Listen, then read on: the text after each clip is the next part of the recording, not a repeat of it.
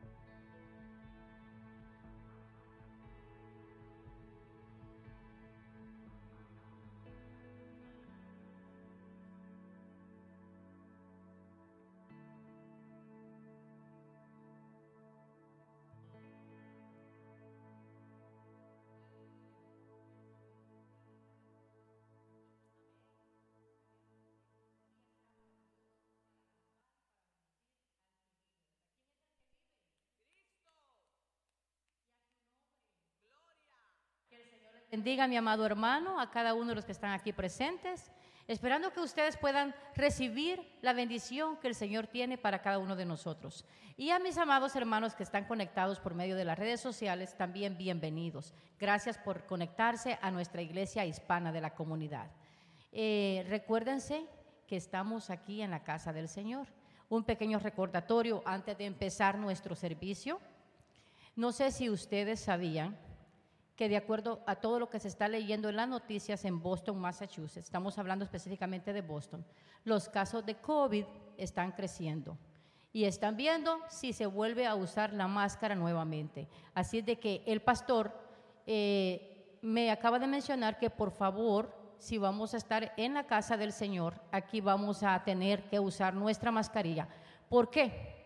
Porque Así nos cuidamos nosotros y protegemos al que está a la par. Vamos a ser buenos ciudadanos, buenos hermanos, ¿verdad? Y cuando uno es un ciudadano responsable y un buen hermano en Cristo, pensamos en la salud de los demás.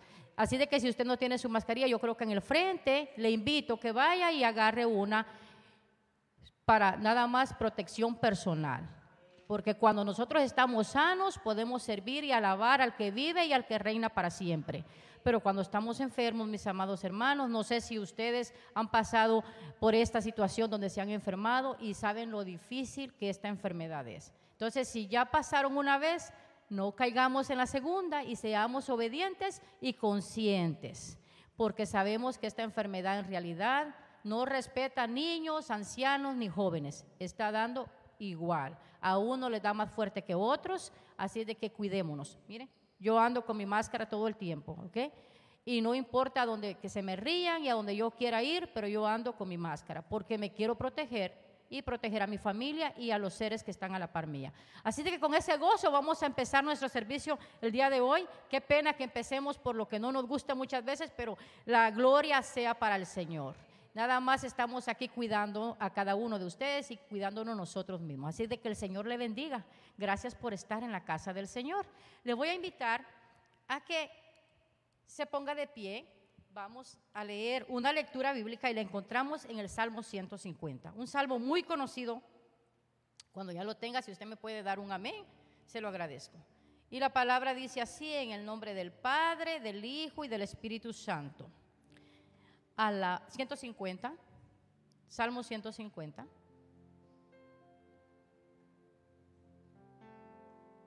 Okay. La palabra dice así en el nombre del Padre, del Hijo y del Espíritu Santo. Alabad a Dios en su santuario. Alabadle en la magnificencia de su firmamento. Alabadle por sus proezas. Alabadle conforme la muchedumbre de su grandeza alabadle a son de bocina, alabadle con salterio y arpa, alabadle con pandero y danza, alabadle con cuerdas y flautas, alabadle con címbalos resonantes, alabadle con címbalos de júbilo. Todo lo que respira, alabe a Jehová. Aleluya. Si el Señor nos manda que le alabemos con todo nuestro ser, con todo lo que encontremos, pues yo creo que hoy es el día para que entremos en esa comunión con nuestro Padre Celestial, que entremos a darle las gracias, a honrarlo como Él se lo merece, porque Él es el único que se merece toda honra. Así de que en esta mañana yo le invito a todos los que están aquí, a los que están conectados, a que cierren sus ojos y entremos en un momento de comunión con nuestro Padre Celestial. Señor, te alabamos, Padre. Señor Jesús, tú eres, Señor, el dueño de todo, Padre, de mi vida, de todo lo que tengo, te pertenece a ti, Padre. Y esta mañana, Señor Jesús, estamos aquí en tu casa, Padre, para alabarte, para bendecirte, pero también, Señor Jesús, para poner en ti todo lo que nos está afectando emocionalmente, psicológicamente, de salud, Padre Celestial, estamos en tus manos. Tú eres nuestro doctor por excelencia, Padre Celestial.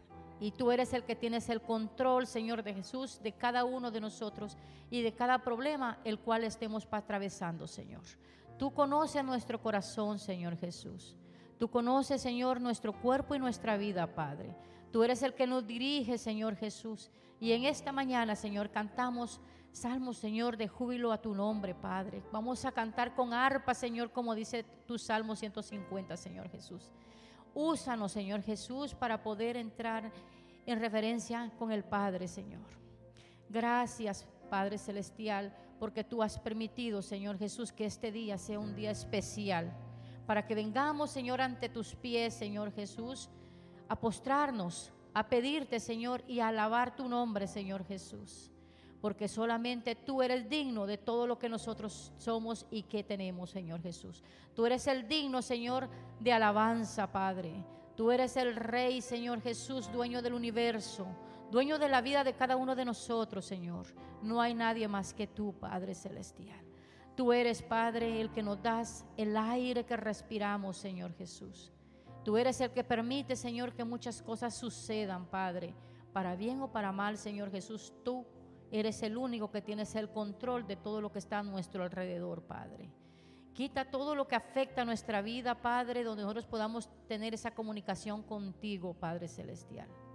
Gracias, Señor, por la sabiduría, gracias por la salud y gracias por la vida, Señor. Que tu Espíritu Santo regocije en la vida de cada uno de mis hermanos que están aquí, Señor, presentes y los que nos están escuchando igualmente, Padre. Sabemos que este es el día que tú preparaste para cada uno de nosotros. Y tú lo preparaste con un propósito, Padre. Con el propósito de aprender, de eh, gozarnos en tu presencia y de poder experimentar, Señor, lo maravilloso que tú eres, Señor. Sabemos, Padre, que cuando tú llegas a nuestro corazón, nuestra vida cambia completamente, Padre. Porque siempre confiamos y esperamos en ti, Señor. Nada más tenemos que saber esperar, Señor, porque tú eres grande, Señor. Tú eres poderoso. Gracias, Señor, Rey de David. Gracias, Padre, porque en esta mañana no importa la cantidad de personas que estemos, pero estamos alabando tu nombre, porque tu palabra dice bien clara, Señor Jesús, que donde dos o tres estén congregados, ahí estás tú, Padre Celestial. No necesitamos multitud, Padre, para poder encontrarte y para poder recibir tu palabra, Cristo Santo.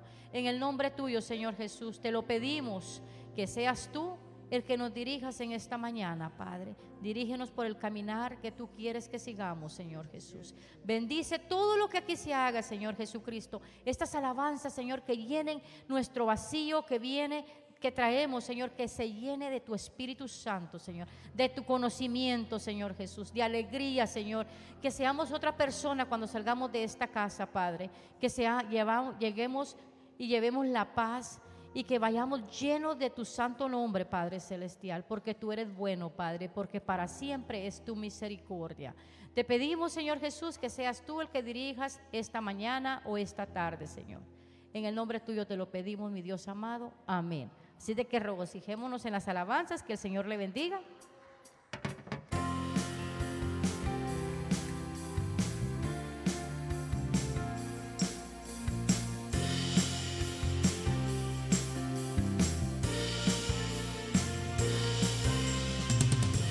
amor inagotable, fidelidad incomparable, grandes cosas ha hecho Dios por su pueblo. Ha sido lluvia a las naciones, cambiaste el lloro por canciones, grandes cosas ha hecho Dios por su pueblo. Toda la creación se levanta y delante de su trono proclama que grande y bueno es pueblo dice gracias, tu pueblo dice gracias, porque grandes cosas ha hecho Dios por su pueblo. Tu pueblo dice gracias, tu pueblo dice gracias porque grandes cosas ha hecho Dios por su pueblo. Bienvenidos en esta tarde, iglesia, que el Señor les bendiga. Vamos a dar gracias a Dios por su bondad, por su misericordia. Como iglesia nos unimos a dar gracias por la bondad de Dios. Oh, cuán amor inagotable, fidelidad incomparable Grandes cosas ha hecho Dios por su pueblo. Sido lluvia a las naciones, cambiaste el lloro por canciones. Grandes cosas ha hecho Dios por su pueblo. Vamos, la creación alaba. Toda la creación se levanta y delante de su trono proclama que grande y bueno es Dios. Tu pueblo dice gracias, pueblo dice gracias,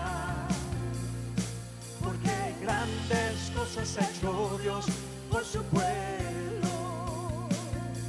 Tu pueblo dice gracias, tu pueblo dice gracias, porque grandes cosas ha hecho Dios por su pueblo.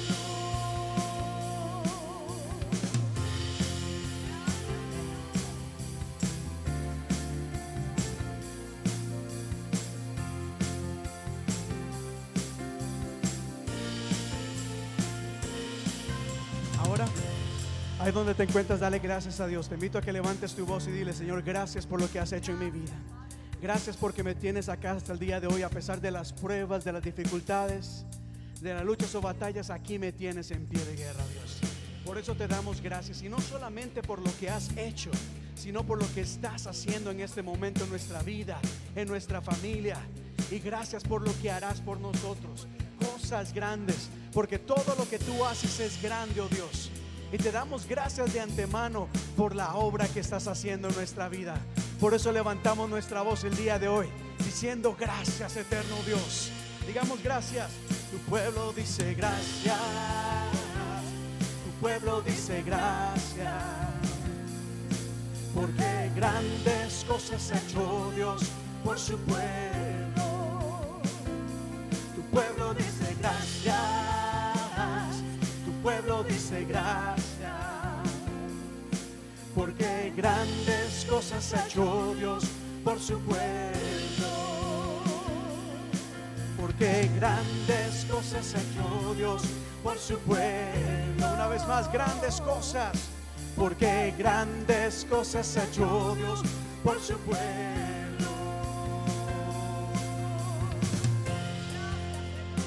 Gracias te damos, oh Dios. Bendito tú eres. Gracias, Padre eterno.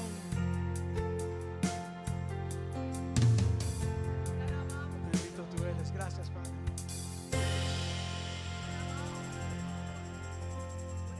Aleluya, iglesia. Dios les bendiga una vez más. ¿Cómo se sienten? Mira a la persona que está a su lado atrás, dígale qué bueno es verte acá el día de hoy. Qué bueno es ver a un buen grupo de personas acá reunidos en esta tarde. A pesar, es- a pesar de que estamos en tiempo de verano y entendiendo que muchas otras pues no están en este lugar, qué bueno es ver a todos y cada uno de ustedes. Un buen grupo de personas. Gracias a ustedes que nos acompañan allá en casa. Gracias por estar con nosotros el día de hoy. Y continuamos alabando y glorificando el nombre del Señor.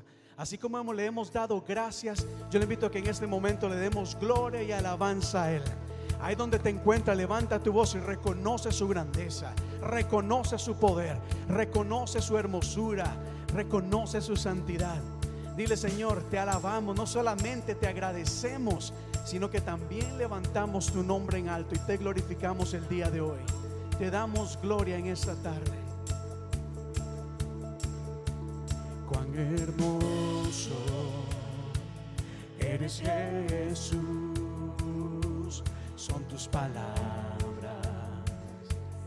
es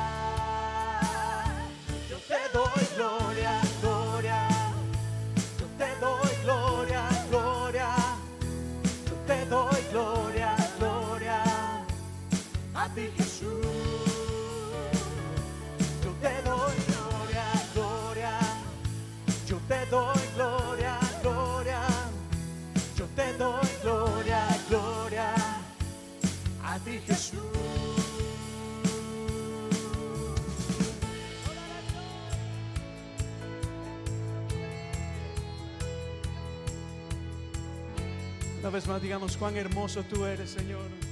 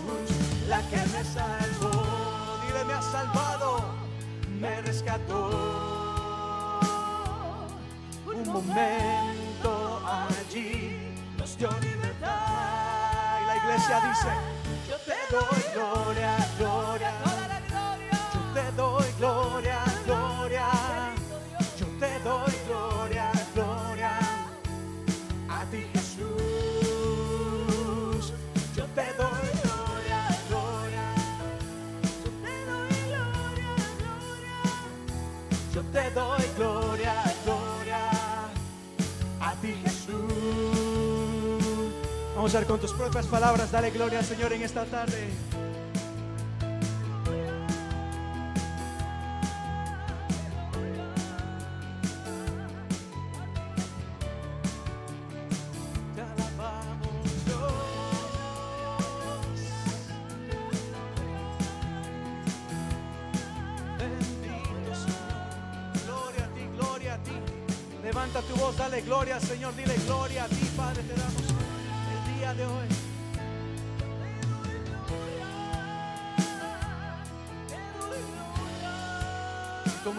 Nos unimos una vez más y cantamos el coro y decimos gloria a ti. Yo te doy gloria, gloria. Yo te doy gloria, gloria. Yo te doy gloria. ¿A quién es la gloria? A Jesús. Yo te doy gloria, gloria. Yo te doy gloria.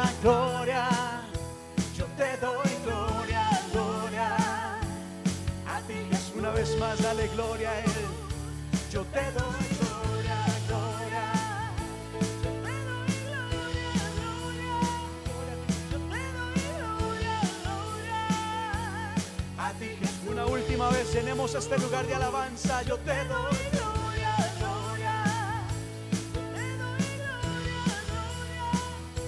Yo te doy gloria, gloria. A ti Jesús.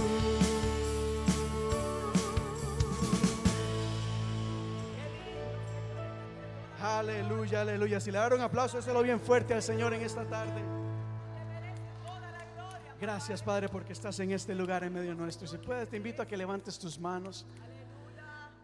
Iniciamos esta tarde dándole gracias. Venimos ante su presencia con acción de gracias. Y ahora le hemos levantado nuestra voz glorificando el nombre de Él, que es sobre todo nombre. Estamos levantando el nombre de Cristo Jesús en este lugar. Estamos llenando este lugar de su presencia. Y la Biblia nos enseña de que cuando hay alabanza, cuando hay un pueblo que se acerca al Señor en alabanza y en adoración, su presencia se manifiesta. Él se glorifica en medio de la alabanza de su pueblo. Quiero invitarte a que te unas a nosotros en este momento. Invoquemos el rostro del Señor. Digámosle, Señor, glorifícate en este lugar. Glorifícate en esta tarde en medio nuestro.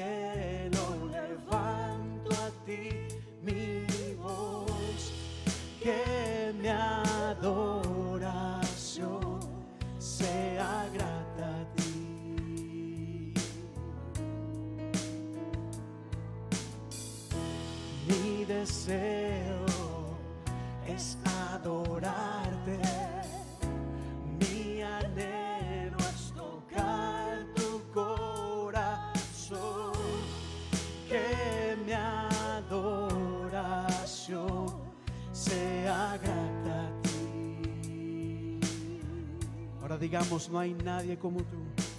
No hay nadie como tú. No hay nadie como tú. No hay nadie como tú, Señor. Una vez más, no hay nadie como tú, Señor.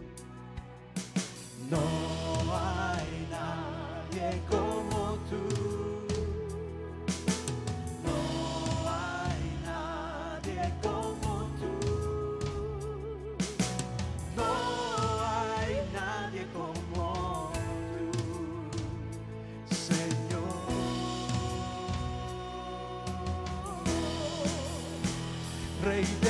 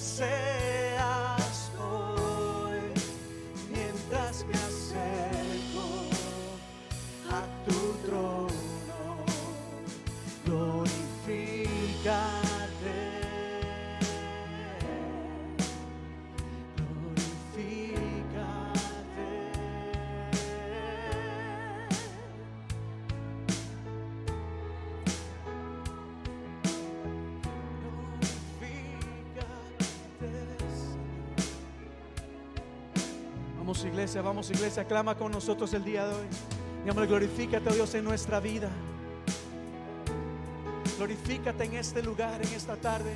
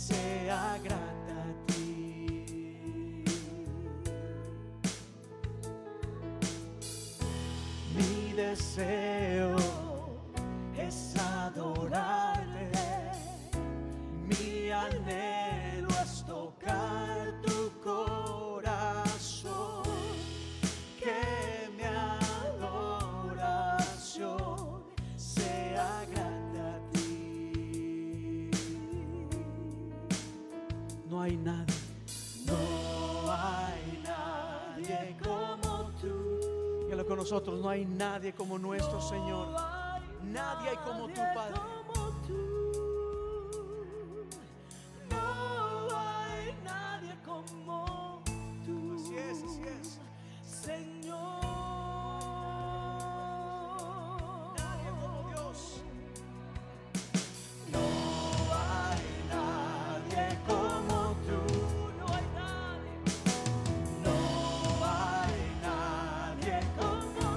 Decláralo, confiésalo en esta tarde. No hay nadie.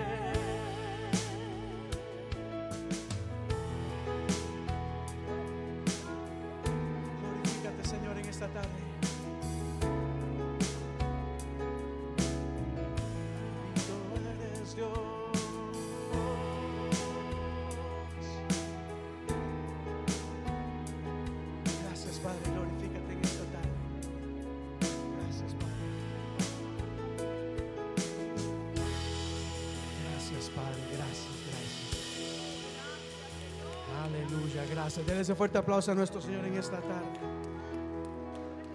Aleluya, aleluya. Por un momento así, cierre sus ojos.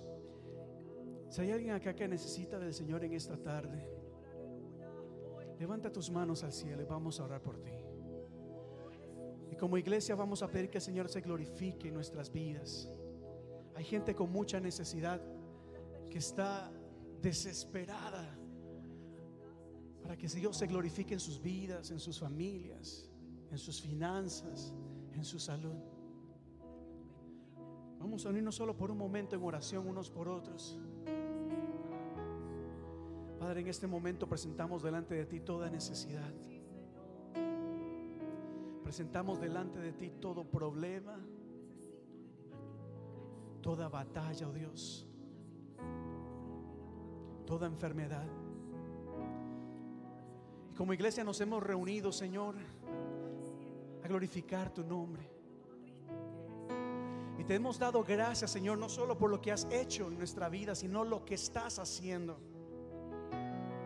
Porque en este momento tú estás glorificándote en estas vidas, Señor, el día de hoy.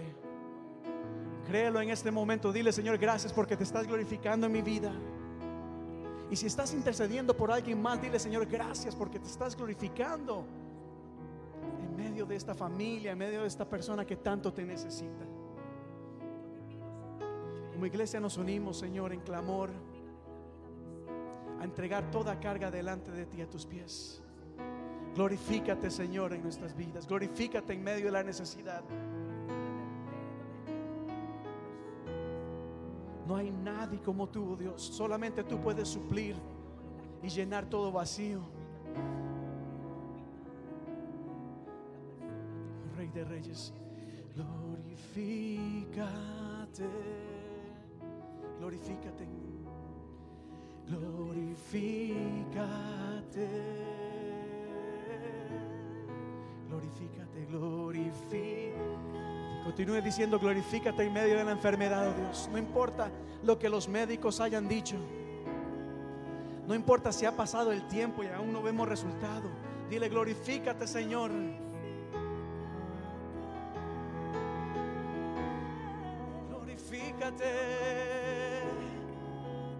Eres más grande que toda enfermedad.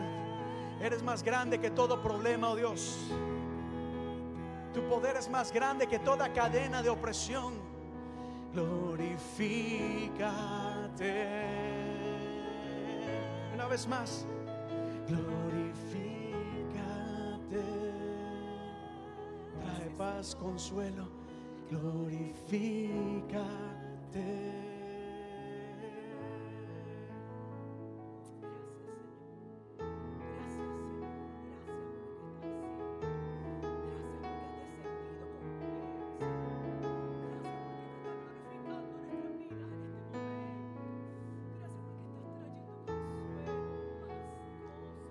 Glorifícate, Señor. Glorifícate. Yo no sé usted, pero yo anhelo que el Señor se glorifique en mi vida. Se glorifique, que su presencia se manifieste en mi vida. Si estás anhelando tener un encuentro con el Señor, dile, Señor, glorifícate. Hay gente aquí que tiene familiares o hijos que aún no han venido a los pies de Cristo. Dile, Señor, glorifícate en sus vidas en este momento. Que puedan tener ese encuentro contigo, Dios. Ahí donde se encuentran, donde sea que se encuentren, glorifícate, que puedan llegar a conocerte. Porque sabemos de que eres todo lo que ellos necesitan. Gracias, Padre. Gracias, Señor, porque tú estás en medio nuestro en esta tarde. Porque tu presencia se pasea en este lugar porque tú escuchas, tú atiendes y tú respondes a nuestro clamor. Y te damos gracias, Señor, por la obra que estás haciendo y por la obra que harás. No obra pequeña, cosa grande, porque cosas grandes tú haces por tus hijos, por tus hijas, por tu pueblo.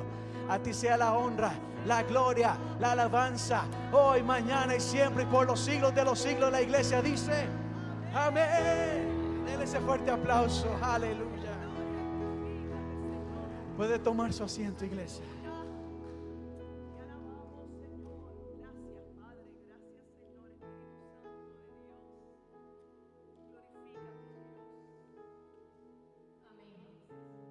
No sé usted, pero yo sentí una cosa maravillosa en el momento que estábamos orando.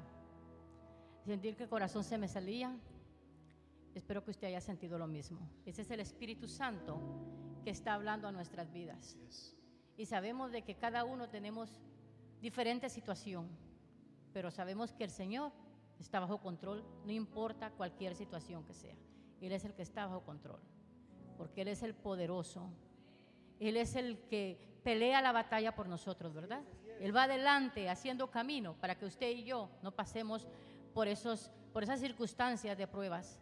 Pero gracias que estamos en la vida de Él. Así de que el Señor les bendiga nuevamente a cada uno de los que no, habían, no estaban aquí cuando empecé. Bienvenidos a la casa del Señor. Gracias por estar acá para alabar y para glorificar al Señor. Los quiero invitar a que vayamos al libro de Primera de Crónicas. Quiero leer el libro Primera de Crónicas, capítulo 29, del, del capítulo 8 al versículo 11. Primera de Crónicas está en el, en el, en el, en el Nuevo Testamento y es el libro después de Reyes. ¿okay? Así que cuando yo usted lo tenga, lo voy, a lo voy a leer para que usted escuche lo que dice la palabra. Y todo el que tenía piedras preciosas la dio para el tesoro de la casa de Jehová, en mano de Jehiel Gersonita. Y se alegró el pueblo por haber contribuido voluntariamente, porque de todo corazón ofrecieron a Jehová voluntariamente. Asimismo se alegró mucho el rey David y bendijo a Jehová delante de toda la congregación. Y dijo David, bendito seas tú, oh Jehová Dios de Israel, nuestro Padre, desde el siglo hasta el siglo. Y el número 11 dice, tuya es, oh Jehová, la magnificencia y el poder, la gloria y la victoria y el honor, porque todas las cosas que están en los cielos y en la tierra son tuyas. Tuyo, oh Jehová, es el reino y tú eres el excelso sobre todo. ¿De quién son todas las cosas que están en el cielo y en la tierra? Del Señor. Pues en este momento voy a invitar a los niños a que pasen al frente. Vamos a recoger nuestros diezmos y nuestras ofrendas. Sabemos de que la palabra dice claramente, ¿verdad? Que todo lo que nosotros tenemos le pertenece al Señor. Así es de que es tiempo que nosotros le demos al Señor lo que le pertenece. Le voy a pedir a los niños que pasen por favor al frente. Eh, recogiendo la ofrenda. Y mientras usted se prepara, también quiero invitar a todos mis hermanos que nos están viendo por las redes sociales, que también pueden dar sus diezmos y sus ofrendas. Entrando a la página de nuestra iglesia, Iglesia Hispana de la Comunidad, va a haber dar, hágale clic a dar y usted puede contribuir. Y para los que quieren, también ahí atrás está el, el dispositivo electrónico para que el que quiera dar su ofrenda por medio de su tarjeta. Así de que el Señor es grande, ¿verdad? ¿Quién lo cree? Dele un aplauso al Señor porque el Señor es grande y Él está aquí en esta tarde. Y el Señor es el que nos dirige y el que tiene el control de su vida y de la mía. Así de que no hay nada que el Señor no pueda hacer por nosotros. Él es el que nos dice exactamente y nos dirige para poder hacerlo. Así de que le vamos a pedir a los niños de, gracias. Eh, ¿Quién se está gozando en esta hermosa tarde? Yo me estoy gozando, que el Señor les bendiga. Ahora vamos a orar por las ofrendas porque es muy importante que le hagamos una oración porque sabemos de que queremos que el Señor bendiga a cada uno de los que dieron y también a los que no dieron, que el Señor los bendiga. Recuérdense que yo siempre digo que no solamente monetariamente usted puede dar su diezmo, usted puede hacer también obras de caridad usted puede visitar enfermos, usted puede llevarle palabra a otra persona y ya usted está colaborando con lo que el Señor quiere. Así de que el Señor es el grandioso Rey de Israel. Cierra sus ojos, vamos a orar por nuestras ofrendas. Señor Jesús, te damos gracias en esta tarde, mi Dios, por estas ofrendas recogidas, Padre. Sabemos, Señor Jesús, que tú tienes el control absoluto, Señor, de cómo se maneja todo, Padre. Gracias, Señor Jesús, por nuestra iglesia, porque a pesar de que estamos en una pandemia, Señor Jesús, seguimos de pie, Padre seguimos caminando. Y eso es gracias, Señor, a ti, gracias a todas las personas, Señor, que colaboran y participan en nuestra iglesia, Señor. Bendíceles a cada uno por nombre, Padre, a todo dador alegre, como dice tu, tu canto, Padre Celestial. Gracias, Señor Jesús, en esta tarde. Te lo pedimos, mi Dios. Amén y amén. Y ahora le voy a pedir a los niños que por favor pasen a la parte de atrás. Van a llegar a su clase. Y ahora hay un tiempo muy especial, el tiempo que el Señor ha preparado para cada uno de nosotros de escuchar la porción, de escuchar la palabra, de escuchar la bendición. Así de que dejo al pastor con ustedes para que sea él que lleve palabra. Que el Señor les bendiga.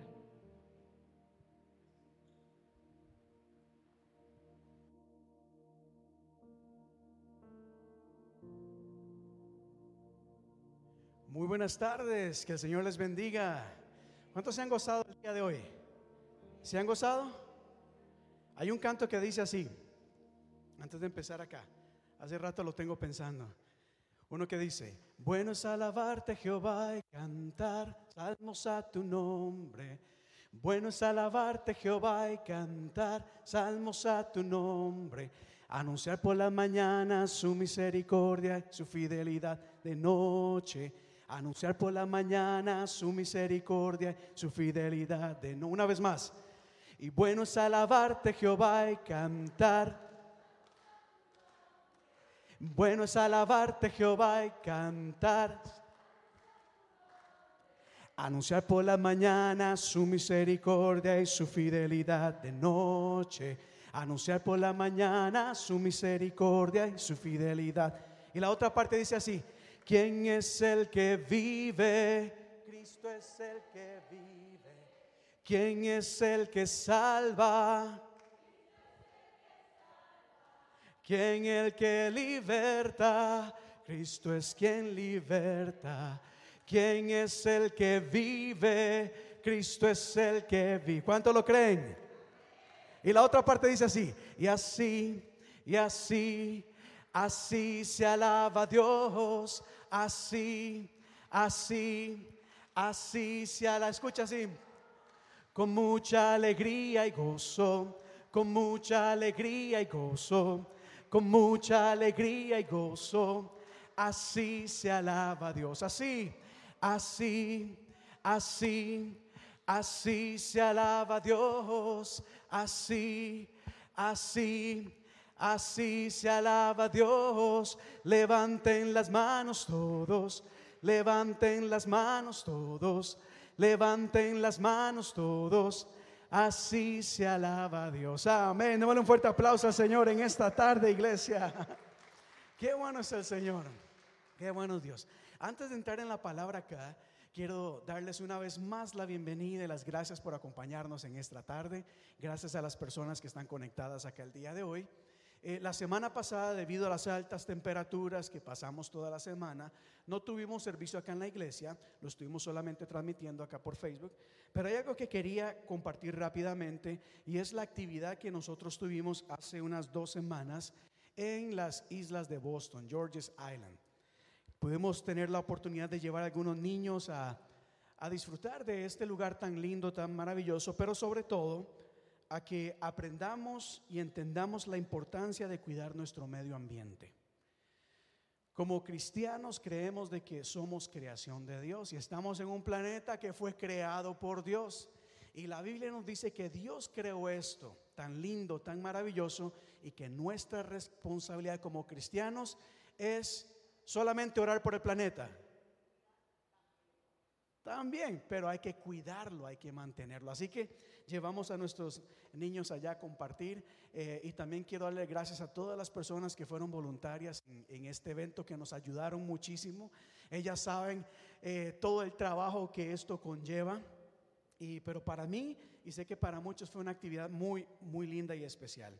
Y también el, el viernes anterior tuvimos acá nuestra noche de oración todos los últimos viernes de cada mes. Todos los meses, el último viernes, nos estamos reuniendo acá en la noche para orar, para buscar de Dios, ¿verdad? Porque siempre necesitamos, eh, anhelamos buscar y acercarnos más a Dios, pero también para orar por las diversas necesidades.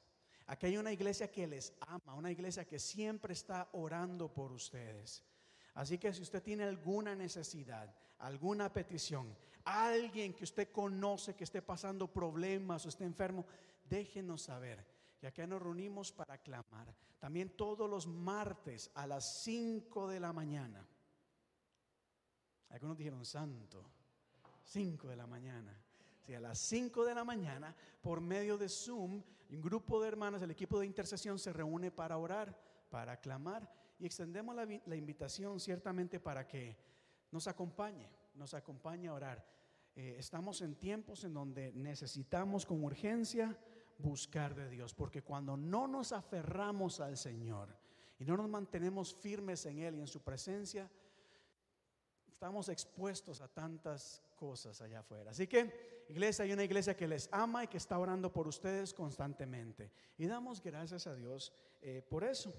Y hablando de ser agradecidos, ciertamente el día de hoy, eh, como lo dijimos en las primeras canciones, hay muchas razones por las cuales darles gracias a Dios, ¿verdad? Alguien acá que diga por qué le da gracias a Dios el día de hoy, un valiente, una valiente. por el aire que respiramos, por la salvación, por la salud, por la vida que nos presta. ¿Qué más? Provisión, la familia. ¿Saben ustedes que cuando venimos a la iglesia, una de las cosas que hacemos es darle gracias a Dios? Y le damos gracias a Dios precisamente por todas estas cosas. Porque Dios ha sido bueno. Dios es, fue, es y siempre será bueno. Y damos gracias a Dios, como dice el apóstol Pablo, en todas circunstancias. No le damos gracias a Dios por todo. La Biblia no dice dele gracias a Dios por todo, dice en todo. Es decir, en los momentos de alegría y abundancia le damos gracias a Dios.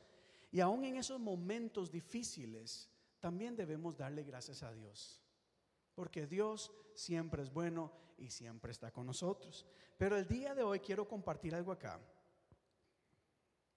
Porque no solamente venimos a Dios dándole gracias por lo que nos ha dado. La Biblia nos hace un llamado y nos enseña. Y nos dice, ya vamos, ya les voy a mostrar el versículo, pero está en el libro de Santiago, capítulo 1. Y nos dice, hermanos, ustedes son dichosos. Yo les pregunté, ¿por qué le das gracias a Dios? ¿Por qué le das gracias a Dios? Ahora te pregunto, reflexiona en tu vida, le voy a dar unos segundos, pero ¿qué cosas te han pasado o estás pasando por las cuales te sientes una persona dichosa? Es decir, una persona afortunada, una persona bendecida, una persona llena de gozo, una persona llena de alegría. No me respondan. Pero hay una diferencia entre dar gracias a Dios por algo y otra, sentirnos dichosos por alguna de estas cosas. No sé si me entienden acá. Por ejemplo, les voy a dar un ejemplo. Independientemente de lo que algunas personas piensen, esto soy yo, yo me siento dichoso de poder estar en este país. Yo soñaba desde niño, decía, wow, qué lindo sería alguna vez estar en los Estados Unidos. Y al estar acá, a pesar de las cosas, ¿verdad?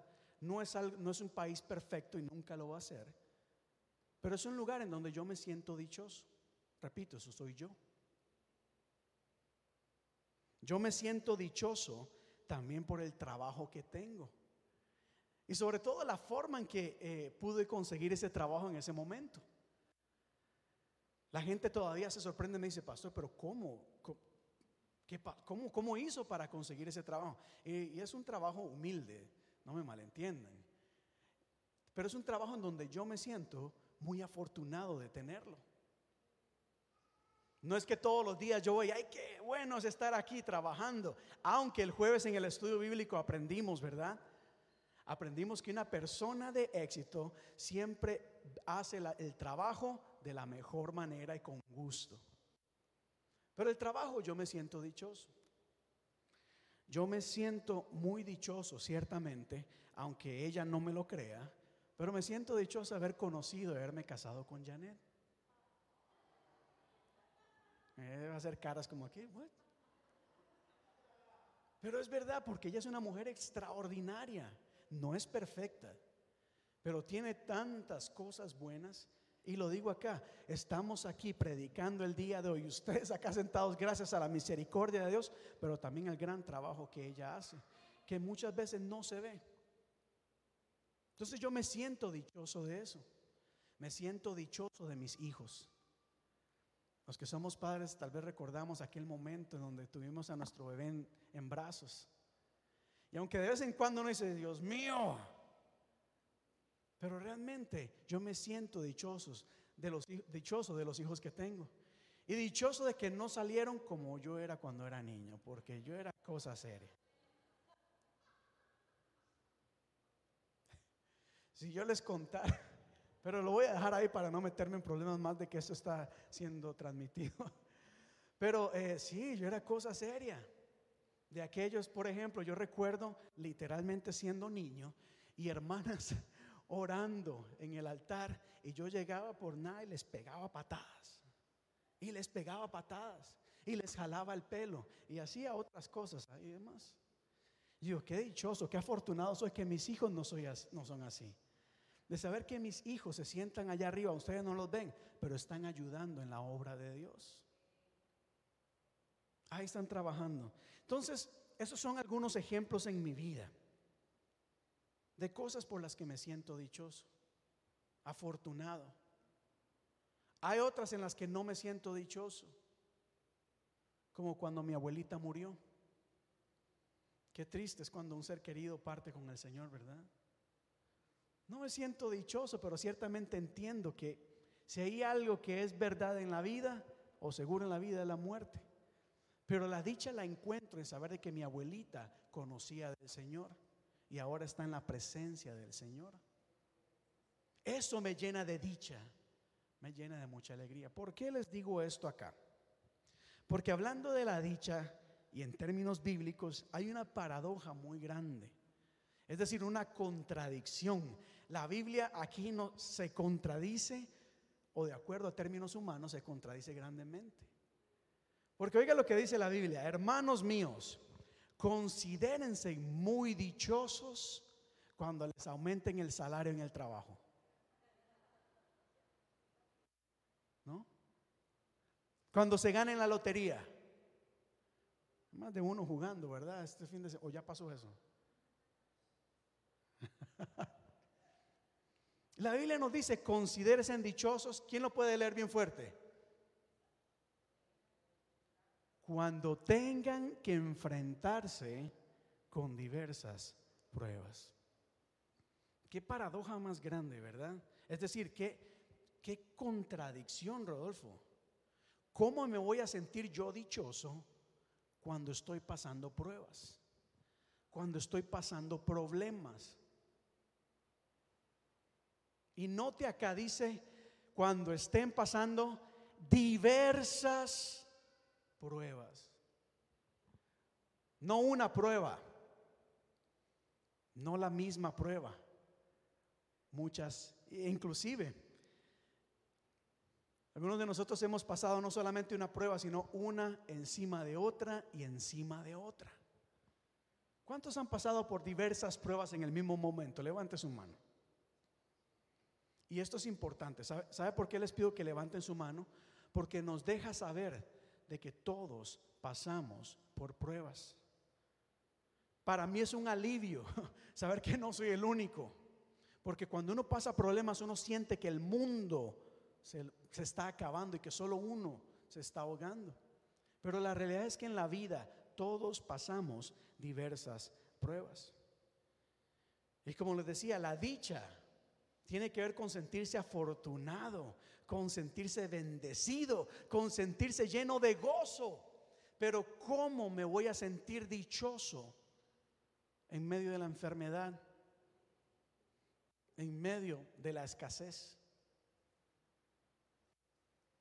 Cuando se acaba una relación, cuando nos despiden del trabajo, cuando la inflación sigue de aumento en aumento. ¿Se han preguntado ustedes esto alguna vez? Ahora les pregunto una vez más, ¿cuántos acá se sienten dichosos el día de hoy? Ahora seamos honestos, no les voy a exigir nada. Pero el día de hoy espero que con este mensaje podamos entender de que aún en la prueba y en la adversidad somos dichosos. Aunque las circunstancias nos hacen, nos invitan a ver lo contrario, o aunque nos sintamos que nos morimos, somos dichosos. La gente se pregunta y me pregunta, ¿por qué Dios permite las pruebas? ¿Por qué si yo soy cristiano? ¿Por qué si yo soy cristiana y amo a Dios y busco de Dios, tengo que pasar por diversas pruebas? Jesús nunca dijo, ah, ahora que me has recibido en tu corazón y yo habito en tu corazón, no vas a tener ningún problema. ¿O si dijo eso Jesús? Jesús dijo, en el mundo tendréis aflicciones. No una aflicción, aflicciones. Pero confiad, estén tranquilos, tengan paz, porque yo he vencido al mundo. Entonces nunca en la Biblia vamos a encontrar el por qué Dios lo permite, pero sí vamos a encontrar cómo el Señor nos invita a ver más allá de la prueba. No quedarnos enfocados o estancados en la situación que estamos enfrentando, sino ver más allá. Les voy a dar cinco cosas rápidamente.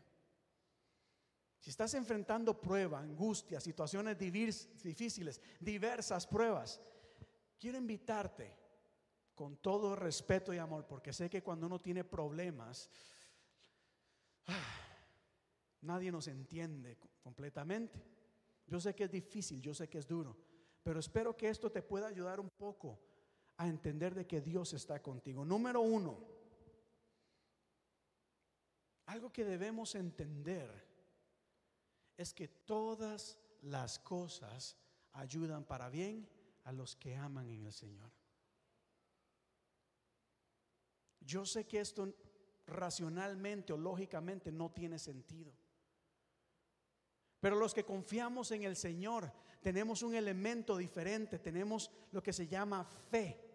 Y la fe nos ayuda a ver más allá de la situación y entender de que algo bueno en algún momento va a salir de esa situación, aunque en el momento no lo entendamos y sentimos que nos morimos. Todas las cosas, dice la Biblia, son para bien a quienes aman al Señor.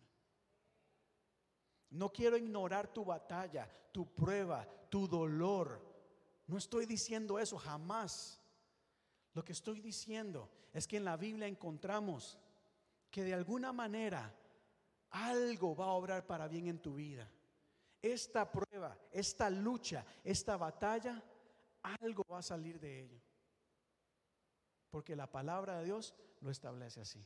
Diga conmigo, todas las cosas todas las cosas ayudan para bien. Número dos,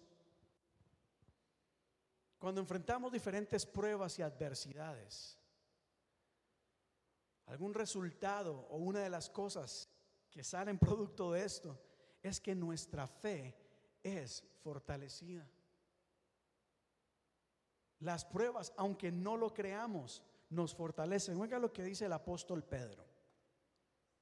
Primera de Pedro capítulo 1 versos 6 y 7. Esto es para ustedes motivo de gran alegría, a pesar de que hasta ahora han tenido que sufrir diversas pruebas por un tiempo. Oigan acá, habíamos leído lo que decía Santiago. Ahora el apóstol Pedro también dice ahí, mire, hay un motivo de gran alegría, aunque yo sé que están pasando y sufriendo diversas pruebas. El oro, aunque perecedero, se acrisola al fuego. Y así también la fe de ustedes, que vale mucho más que el oro, al ser acrisolada por las pruebas, demostrará que es digna de aprobación. Nuestra fe debe ser probada. Y esto es bueno. Porque si nuestra fe no es probada, mire, no queremos llegar ante la presencia del Señor con una fe falsa, con una fe engañosa, con una mentira. Las pruebas demuestran o hacen demostrar quién realmente está fundamentado en el Señor. o quienes tenían su fe, su confianza, su convicción en otras cosas. Y la Biblia nos enseña que solo aquellas personas que permanecen fiel hasta el fin recibirán la corona de la vida. Así que yo prefiero ser probado en este momento, en esta vida pasajera, para que mi fe sea fortalecida, fundamentada en el Señor. Que yo anhelo recibir esa corona de la vida. Jesús dio un ejemplo y decía, aquellas personas que ponen su fe en la arena, cuando viene la, lluvia y la tormenta, mire, los vientos, derriba la casa. Todo se cae porque su fundamento no está en el lugar correcto. Entonces las pruebas, yo sé que lo primero que quieren hacer es desanimarnos, es apartarnos de Dios, pero los que confiamos en el Señor, los que creemos de que todo ayuda para bien, eso va a hacer que nuestra fe sea fortalecida, se haga más fuerte. Y una fe fuerte, una fe sustentada en el Señor, mire, es una fe que mueve montañas. Dale un aplauso al Señor. Una fe tan no va a hacer nada. Cuando viene una persona que ha pasado pruebas y adversidad, pero con una fe sólida en el nombre de Jesús, hace que cosas sucedan a su alrededor. Así que las tribulaciones no es solamente para, lamentarnos, tenemos que ver más allá y ver cómo el Señor nos está fortaleciendo, capacitando, llevándonos más allá. Y vas a ver cómo tu fe va a hacer cosas extraordinarias. Número tres. Santiago dice, dichosos, dichosos cuando pasen diversas pruebas, porque ustedes saben que siempre que se pone a prueba la fe, la constancia tiene una oportunidad para desarrollarse. Así que dejen que crezca, pues una vez que su constancia se haya desarrollado plenamente, serán perfectos y completos en Cristo Jesús. En otras palabras, diga conmigo, punto número tres, diga así, madurar. Diga conmigo, madurar. Las pruebas nos ayudan a madurar a crecer. La fe no solamente se fortalece, sino que madura. Y una persona madura, ¿verdad que ve las cosas de una manera diferente? Cuando somos inmaduros, vemos o escuchamos algunas cosas y no lo tomamos seriamente o nos enojamos o nos frustramos. Bueno, hacemos muchas cosas. Todos fuimos jóvenes acá y todos fuimos inmaduros, ¿verdad? Algunos todavía estamos luchando con la inmadurez, pero la verdad es que la madurez nos permite ver y actuar de manera diferente. Cuando hay una iglesia donde hay creyentes inmaduros, o sea, en donde su fe no crece, es usualmente una iglesia que se mantiene estancada, se mantiene ahí normal. Pero una fe en donde hay creyentes maduros, que han madurado a través de la prueba y la adversidad, es una iglesia que se mantiene, se sostiene y una iglesia que avanza. mire hermanos, esto es muy serio. No se me enojen conmigo. Pero la inmadurez nos lleva a apartarnos de Dios. Por, por ser inmaduros, mucha gente con llamado de Dios y hasta ungidos de Dios se enojan y se van. Y no llegan a hacer lo que Dios les ha llamado a hacer. Lo cual en términos simples es pecado.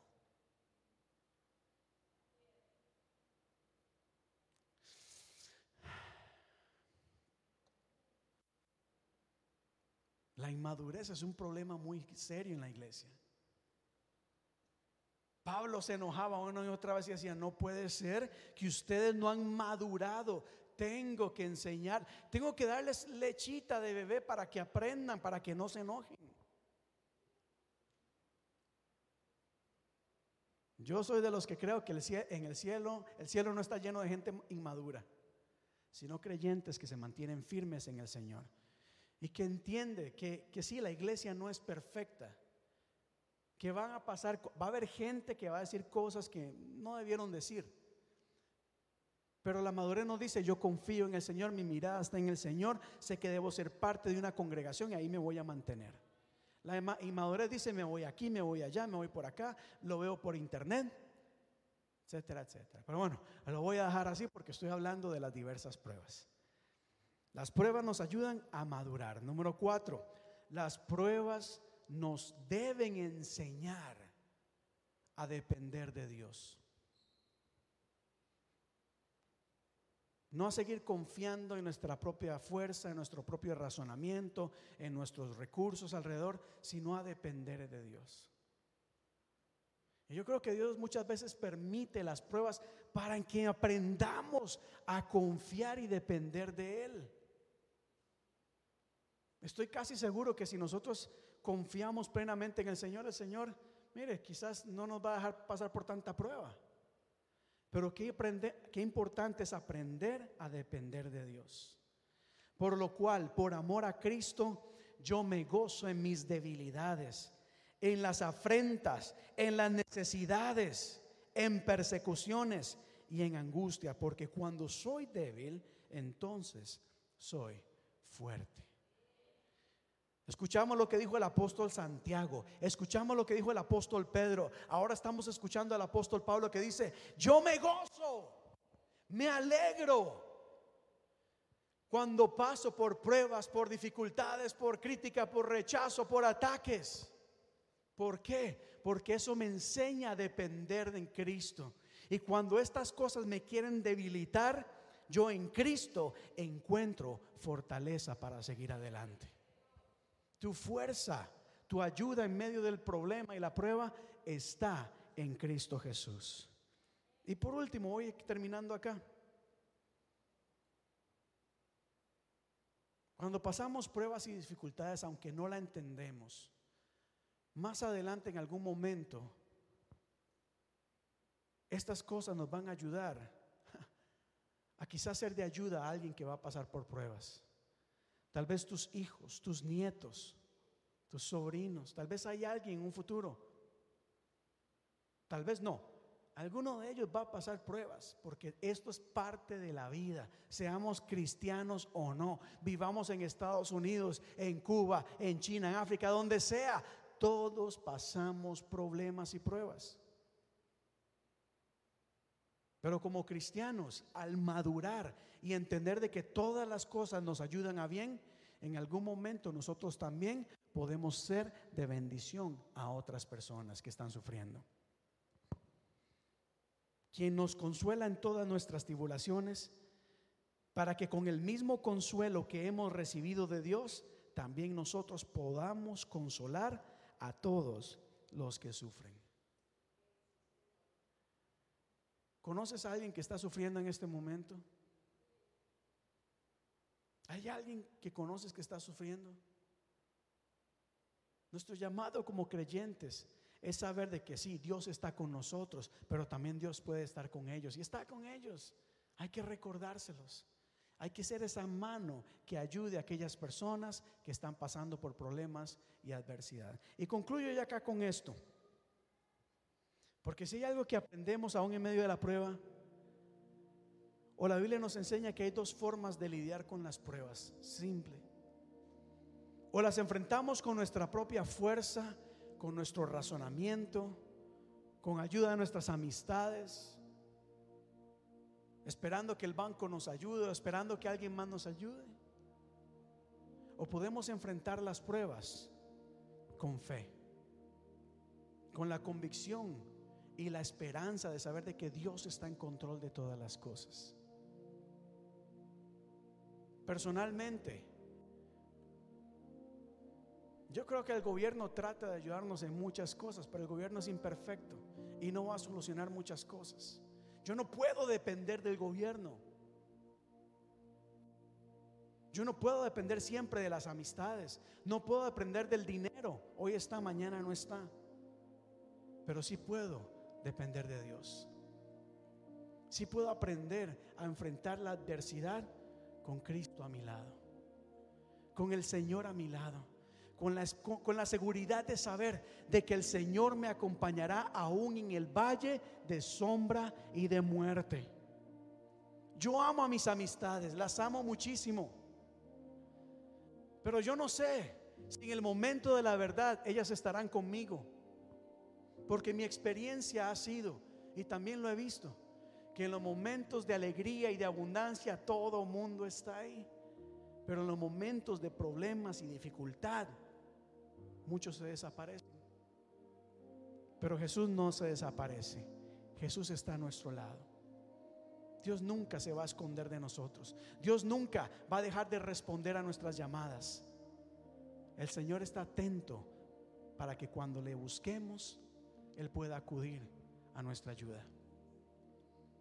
Y Él nos dice que todas las cosas ayudan para bien.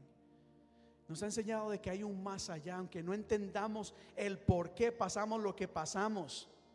Sabemos de que algo, algo bueno puede salir de eso seremos mejores personas, con un carácter más sólido, con una madurez diferente, con una actitud diferente, con una fe fortalecida. Saldremos sobre todo victoriosos de la prueba. Porque como dice Romanos, ¿verdad? Capítulo 8, somos más que vencedores en Cristo Jesús. Por eso yo me aferro a la fe. Por eso cuando paso pruebas y dificultades, me siento dichoso de saber de que aunque mi alma esté abatida, que aunque me sienta triste y agobiado espiritualmente, mi fe y mi confianza está en la esperanza de que Dios está en control de todas las cosas y aunque pase por el fuego no me quemaré y aunque pase por las aguas no me ahogaré. Lo dije hace un poco acá. Lo, escribí ahora en Facebook hace poco. Cuando pensamos en Daniel capítulo 3, en Sadrach, Mesach y Abednego, cómo ellos fueron lanzados a un horno de fuego. Dios no apagó el horno, Dios no le cerró la puerta al horno, Dios permitió que ellos entraran al horno donde había un fuego que tenía la intención de quemarlos, de matarlos. Dios permitió que fueran llevados al horno pero Dios estuvo con ellos. Su protección, su cobertura estuvo alrededor de ellos. Y al salir del horno, mire, ni el humo se les había pegado en la, ropa. Porque ese es nuestro Dios. Así que si estás pasando pruebas, dificultades, adversidad, cree y confía en el Señor. Él está a tu lado. Quiero invitarte a que te pongas en pie, por favor.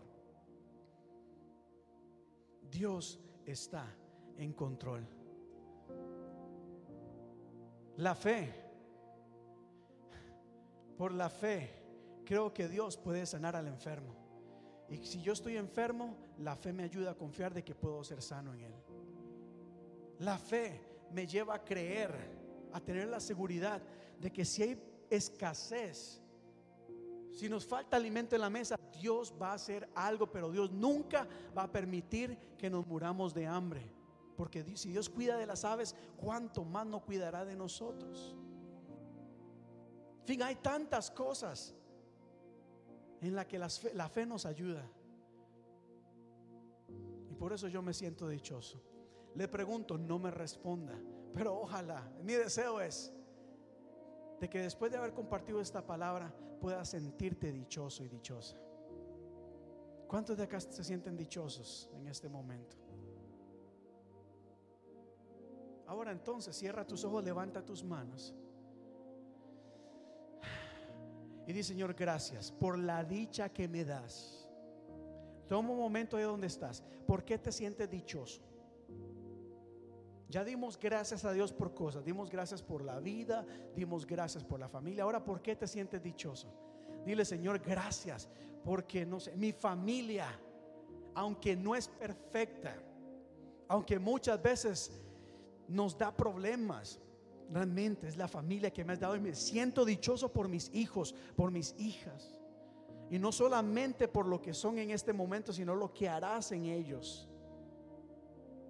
Me siento dichoso porque me acompañas, porque caminas a mi lado. ¿Por qué te sientes dichoso? Dios te ha dado tantas cosas. Dios te ha dado tantas cosas. A lo mejor quizás es hora de empezar a valorar algunas de ellas, a apreciarlas. Quizás no tienes la casa de tus sueños, pero te, te invito a que veas el lugar en donde estás como un lugar maravilloso. Te invito a que te sientas dichoso, dichosa del lugar en donde vives. Que Señor, yo sé que en algún momento Dios te puede dar algo más, pero conforme somos fieles y agradecidos en lo poco, Dios te dará muchísimo más. Vamos, vamos, dile Señor, gracias por la dicha que me das de mi trabajo. Tal vez no es el trabajo de mis sueños, tal vez me hacen la vida imposible, pero ese trabajo me da alimento. Ese trabajo me permite funcionar, me permite hacer algo. Y sé que esto puede ser una plataforma para algo más grande. Es que créelo. Y ahora quiero orar por aquellas personas y lo hicimos hace, hace ahora después de la alabanza. Pero quiero continuar orando por aquellas personas que están pasando quizás no una prueba, quizás una encima de otra, encima de otra.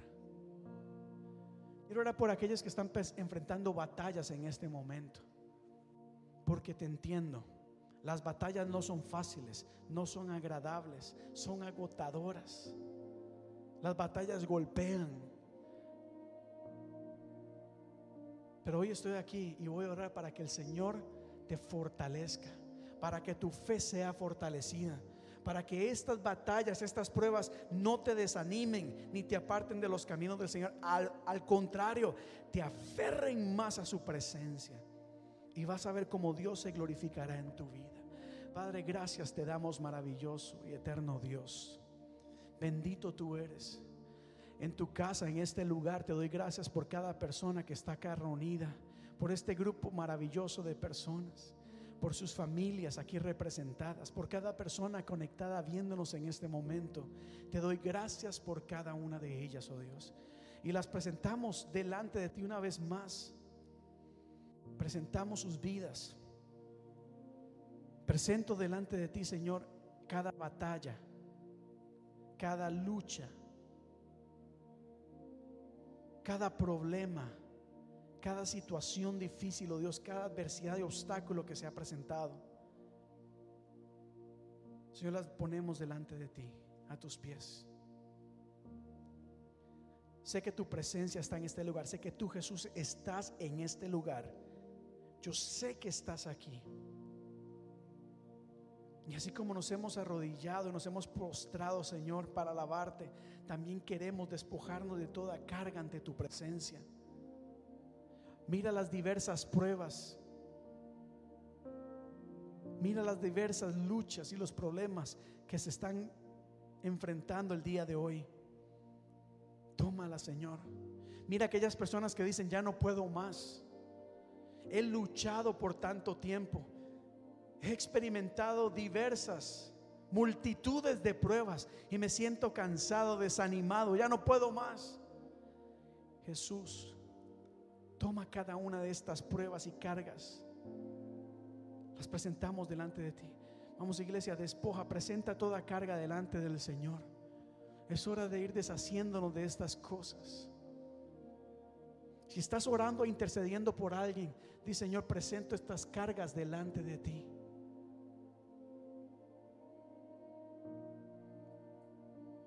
Señor, en ti confiamos, en ti creemos. Tu palabra dice que todas las cosas ayudan para bien. Tu palabra dice que tú nos acompañas en todo momento. Tu palabra dice que tú, Señor, llevas nuestras cargas contigo. Tu palabra dice que en ti encontramos libertad, en ti encontramos bendición, en ti encontramos esperanza, encontramos libertad, encontramos consuelo, fortaleza, salvación. En ti encontramos muchas cosas, Señor depositamos toda ansiedad, toda angustia, toda aflicción delante de ti. Pero no queremos irnos con las manos vacías. Queremos, Señor, llevarnos con nosotros tu paz, tu gozo, tu alegría. Salir de acá dichosos de saber, oh Dios, de que a pesar de las adversidades saldremos victoriosos en el nombre de Cristo Jesús. Queremos salir de acá no viendo los problemas ni las pruebas, sino viendo más allá. Viendo, oh Dios, tu favor siendo derramado sobre cada uno de nosotros. Padre, derrama de tu presencia. Ministra todo corazón cansado. Ministra toda mente que ha sido atormentada, todo pensamiento que llega a atormentar la mente, oh Dios. Quiero orar por personas que han estado luchando. Hay pensamientos que están golpeando su mente, que están atormentando, que les está robando la paz. Señor, llevamos todo pensamiento cautivo ante tu presencia. Cubre todo, toda mente. Cierra oídos a mentiras, engaños del enemigo en el nombre de Cristo Jesús. Cerramos oído a todo mensaje del enemigo y abrimos el oído a tu voz, que dice que tú eres pastor, eres su pastor, que tú estás bajo su cuidado, o que ellos están bajo tu cuidado, Dios. Oramos por aquellas personas que están enfermas. En el nombre de Cristo Jesús, Padre. Por la fe confesamos y declaramos sanidad en el nombre de Cristo Jesús. Iglesia, confiesa, empieza a confesar sanidad. Di conmigo sanidad, sanidad en el nombre de Jesús. Ya es hora de que cortemos con la queja. Ya es hora de que cortemos con los reclamos. Ya es hora de que cortemos con las palabras negativas. Es hora de creerle a Dios y declarar y confesar sanidad. Recuerde la fe, la fe, la fe mueve montañas. Por la fe los ciegos fueron sanos. Por la fe leprosos fueron sanos. Por la fe re- resucitaron los muertos. Por la fe cosas extraordinarias pasaron, pero también pasarán en nombre de Cristo Jesús. Gracias Padre te damos. Gracias Señor por cada persona acá. Gracias porque tú estás obrando tu santa, perfecta y bendita voluntad. En el nombre de Cristo Jesús decimos amén y amén. ¿Quién puede darle un aplauso al Señor en esta tarde? Aleluya. Pueden tomar su asiento, iglesia.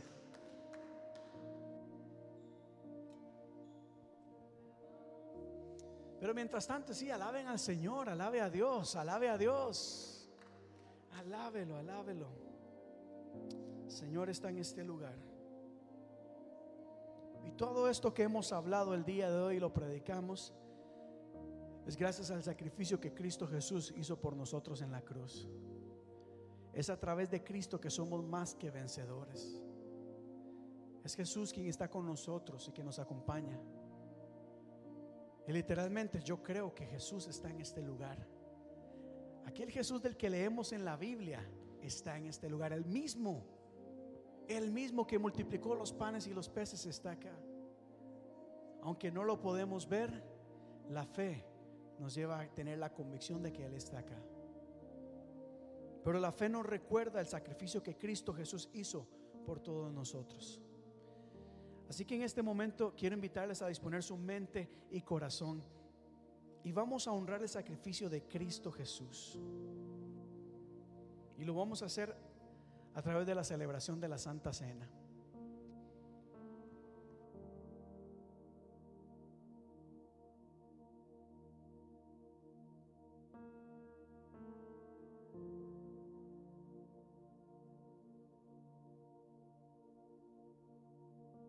En la iglesia hispana de la comunidad, nosotros celebramos este acto tan maravilloso y entendemos de que la mesa del Señor está abierto para toda aquella persona que desee participar.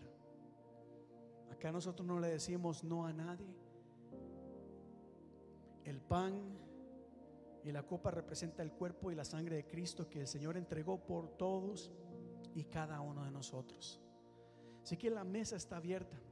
En nuestra iglesia lo que hacemos es que mis hermanas pasan, usted toma una copa, toma un, pan y luego esperamos a que todos juntos tengamos y podamos participar juntos. Pero hay algo acá bastante importante. Aunque la mesa del Señor está abierta para todos, y aunque entendemos de que esto es un acto de celebración, también es un acto de mucha reverencia. Y la Biblia nos dice en el libro de Corintios que cuando participemos de estos elementos, lo hagamos sabiendo de que esto es algo sagrado. Que estos elementos no lo tomamos como parte de una tradición religiosa, como parte de una rutina, que es algo sagrado. Así que el apóstol Pablo nos dice, antes de participar de estos elementos, examina tu vida. Y si has pecado, pídele perdón al Señor, porque esto es algo sagrado. Toma un momento. Si le has fallado al Señor, si has pecado, pídele perdón al Señor. No tienes que hacerlo en voz alta, el Señor conoce tu vida. Pero es importante que tú reconozcas delante de Dios tu pecado y le pidas perdón ahí donde te encuentres.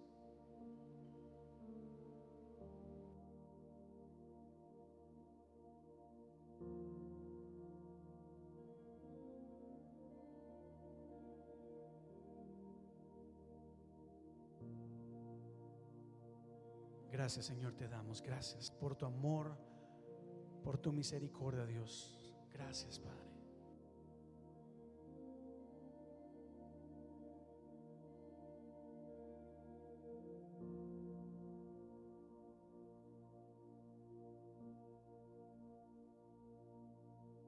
Gracias Señor. Y la Biblia nos dice que la noche antes de que Jesús fuera entregado, al compartir con sus discípulos, dice la palabra que Él tomó en sus manos el pan, lo partió,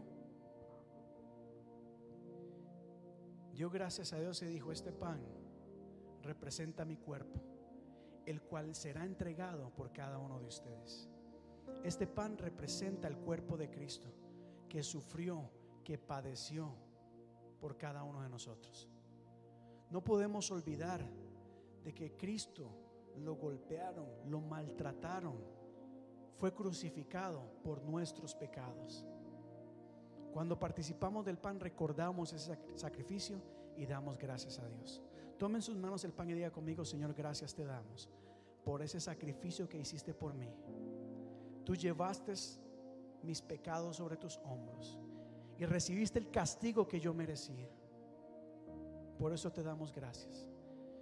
Y consagramos este pan, oh Dios, que representa tu cuerpo. Y nos disponemos a participar de él. Comamos del pan.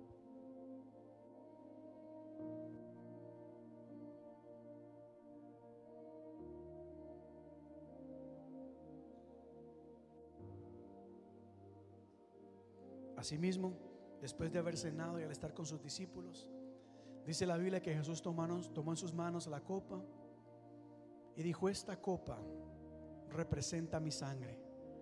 Sangre con la cual se estableció un nuevo pacto con cada uno de ustedes. La sangre de Cristo nos limpia de todo pecado. Esta copa representa el nuevo pacto en Cristo Jesús. Diga conmigo, Señor, gracias por esta copa, por tu sangre. Que al tomarla en esta tarde purifiques nuestro ser, límpianos de todo pecado. Que tu sangre nos cubra, Señor, con perdón, con misericordia, con protección. Consagramos esta copa en el nombre de Cristo Jesús. Participemos de ella.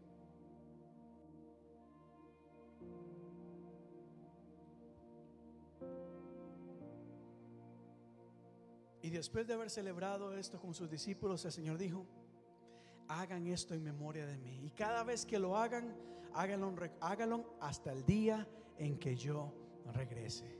Porque no solamente recordamos el sacrificio que Cristo hizo, sino que también la promesa de que Él regresará por su iglesia. Diga conmigo, gloria a Dios. Y ahora diga conmigo, gracias Jesús, porque estás a mi lado. Gracias te damos. Aleluya. Ahora sí puede darle un fuerte aplauso al Señor, déselo conmigo. Dígale gracias, Padre. Amén. Amén. Pues buena iglesia. Muchísimas gracias por habernos acompañado el día de hoy. Gracias por haber estado con nosotros. Y repito, es mi anhelo, mi deseo que este mensaje realmente les ayude a entender de que a pesar de las pruebas y las dificultades, el Señor está a tu lado y nunca te va a dejar. Nunca te va a desamparar. Y que de esto el Señor te va a ayudar en todo momento. Así que, iglesia, gracias, gracias. Que la paz de Dios sea con todos y cada uno de ustedes. Que Dios les guarde, que Dios les cuide, que tengan una semana llena de bendición. Les esperamos este próximo martes a las 5 de la mañana por Zoom en tiempo de oración. Y el próximo jueves estaremos eh, a las 7 y 30 por Facebook Live en tiempo de crecer. Iglesia, que el Señor les bendiga y quedamos despedidos. Aleluya. Y saludémonos unos a otros